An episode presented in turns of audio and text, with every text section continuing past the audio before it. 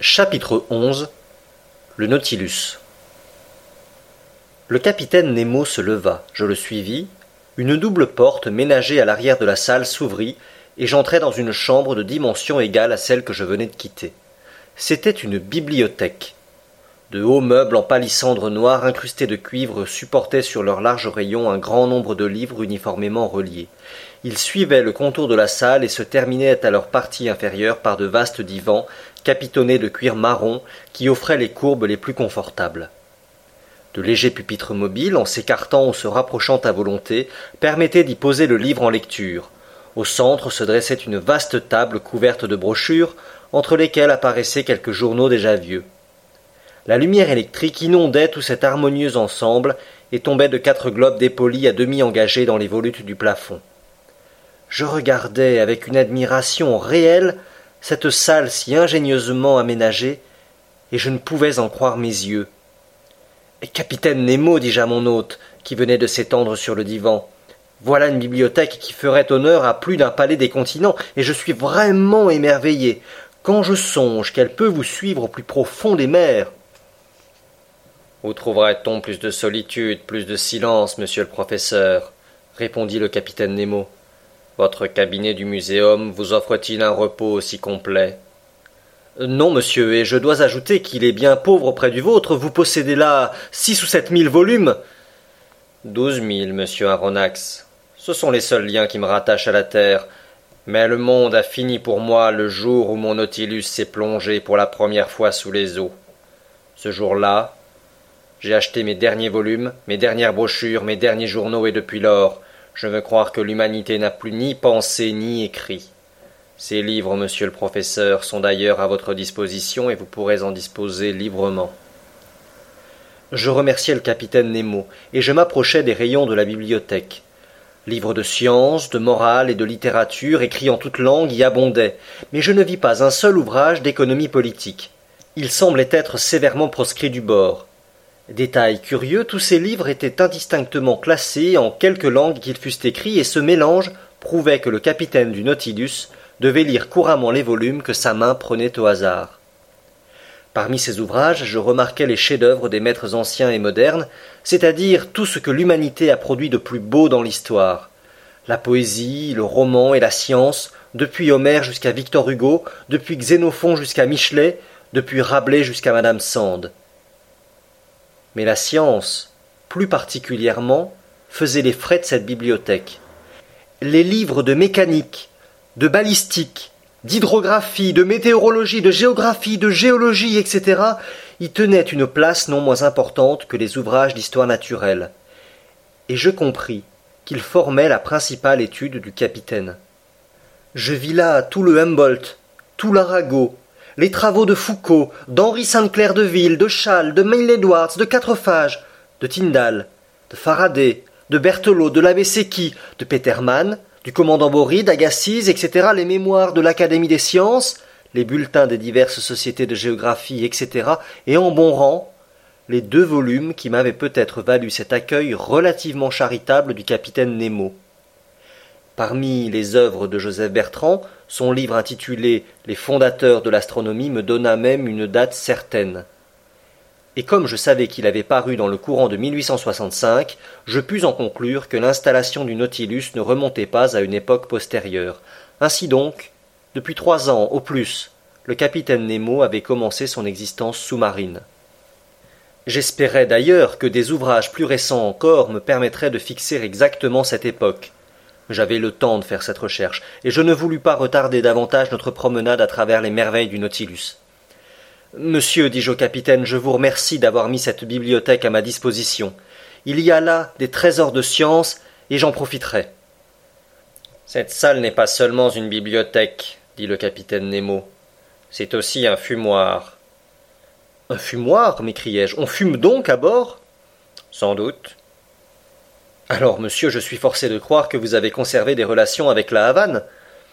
Aucune, répondit le capitaine.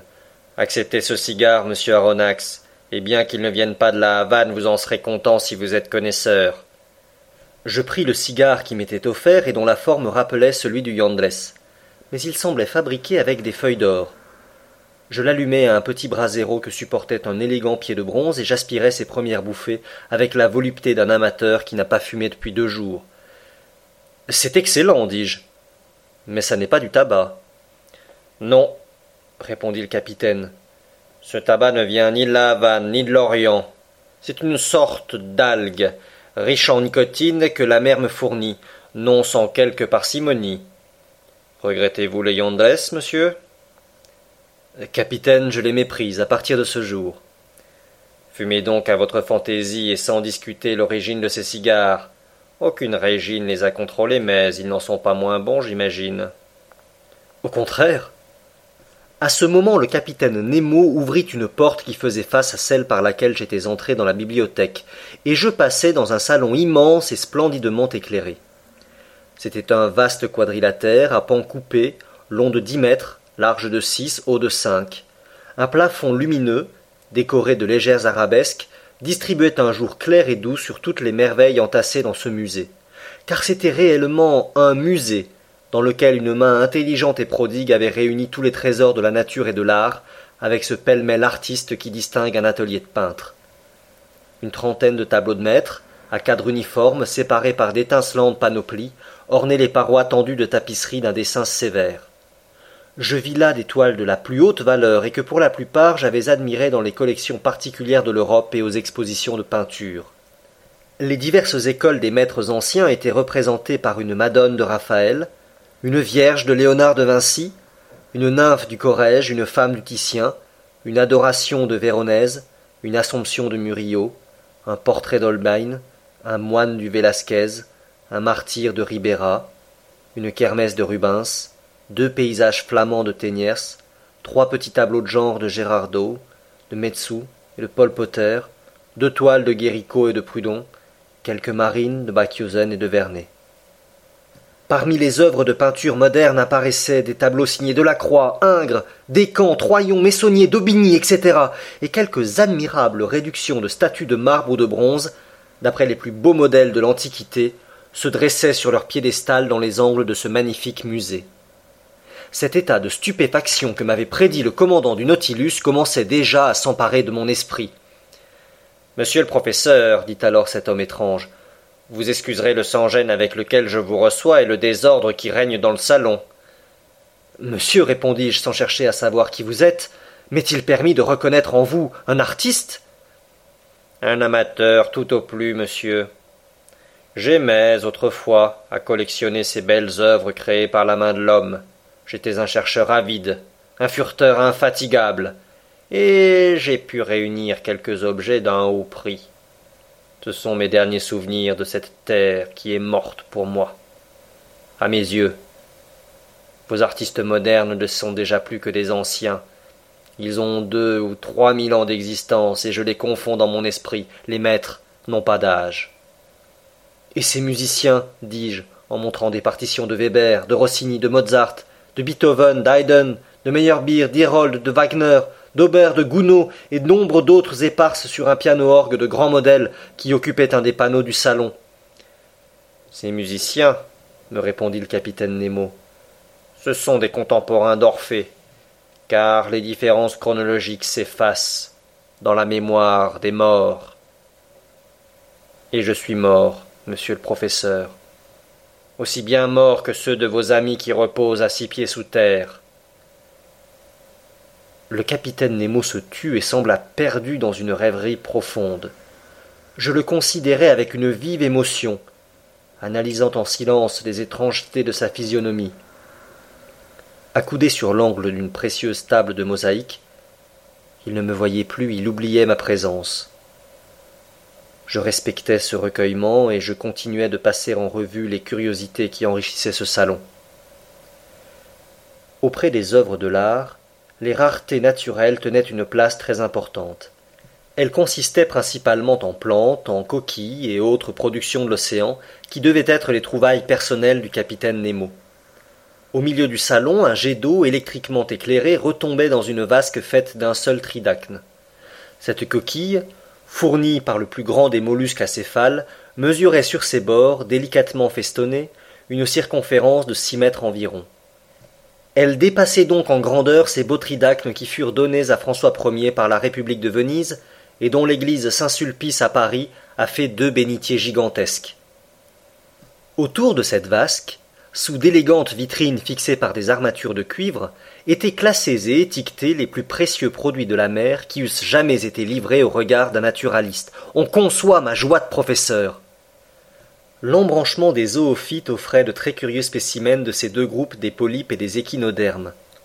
Dans le premier groupe, des tubipores, des gorgones disposées en éventail, des éponges douces de Syrie, des isis des Moluques, des pénatules, une virgulaire admirable des mers de Norvège, des ombellulaires variés, des alcyonnaires, toute une série de ces madrépores que mon maître Miles Edwards a si sagacement classés en sections, et parmi lesquels je remarquai d'adorables fiabilines des oculines de l'île Bourbon, le char de Neptune des Antilles, de superbes variétés de coraux, enfin toutes les espèces de ces curieux polypiers dont l'assemblage forme des îles entières qui deviendront un jour des continents.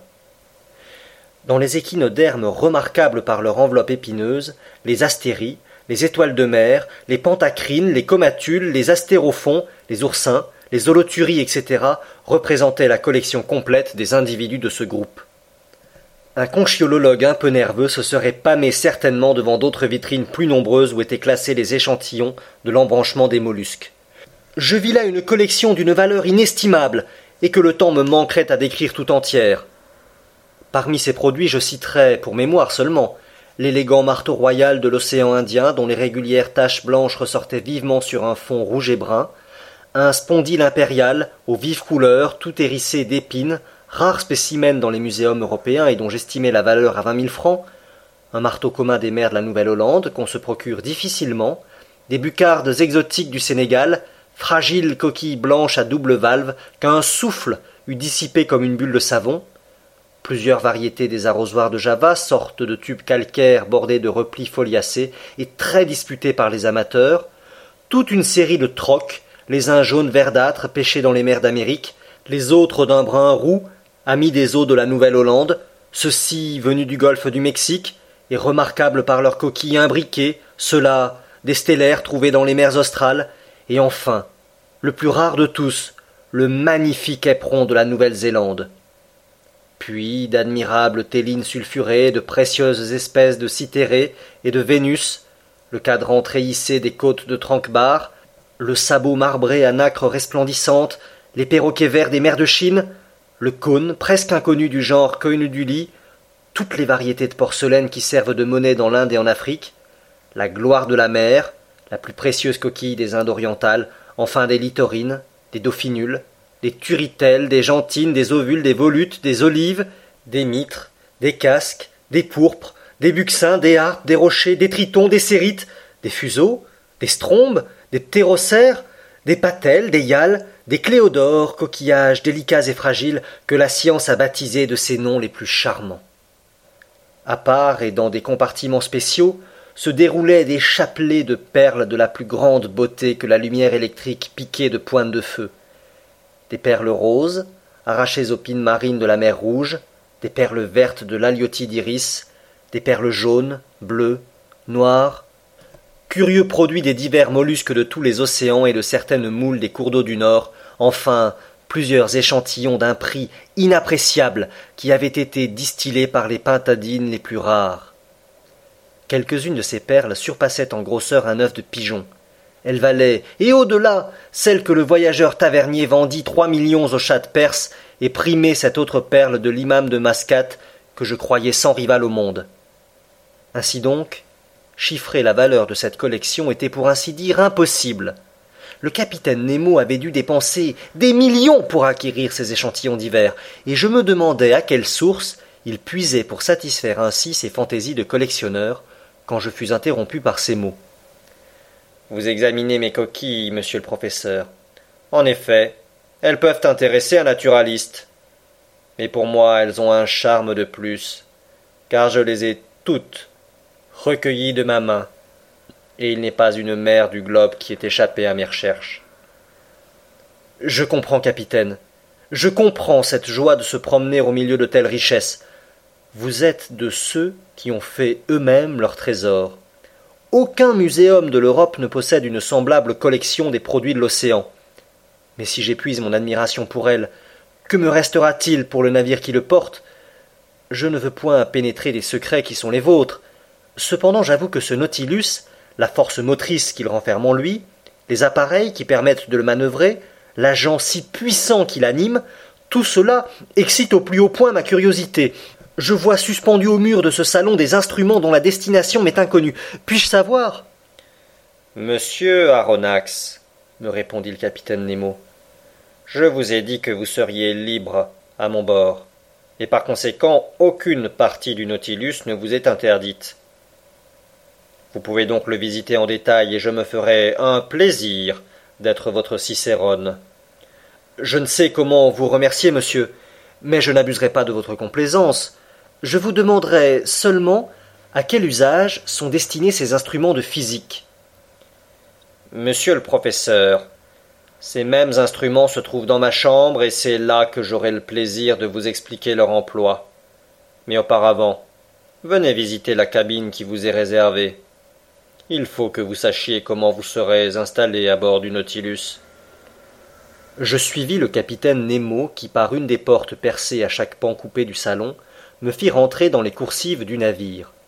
Il me conduisit vers l'avant, et là je trouvai, non pas une cabine, mais une chambre élégante avec lit, toilette et divers autres meubles. Je ne pus que remercier mon hôte. Votre chambre est contiguë à la mienne, me dit-il en ouvrant une porte, et la mienne donne sur le salon que nous venons de quitter. J'entrai dans la chambre du capitaine. Elle avait un aspect sévère, presque cénobitique, une couchette de fer, une table de travail, quelques meubles de toilette, le tout éclairé par un demi-jour. Rien de confortable, le strict nécessaire seulement. Le capitaine Nemo me montra un siège. Veuillez vous asseoir, me dit-il. Je m'assis, et il prit la parole en ces termes.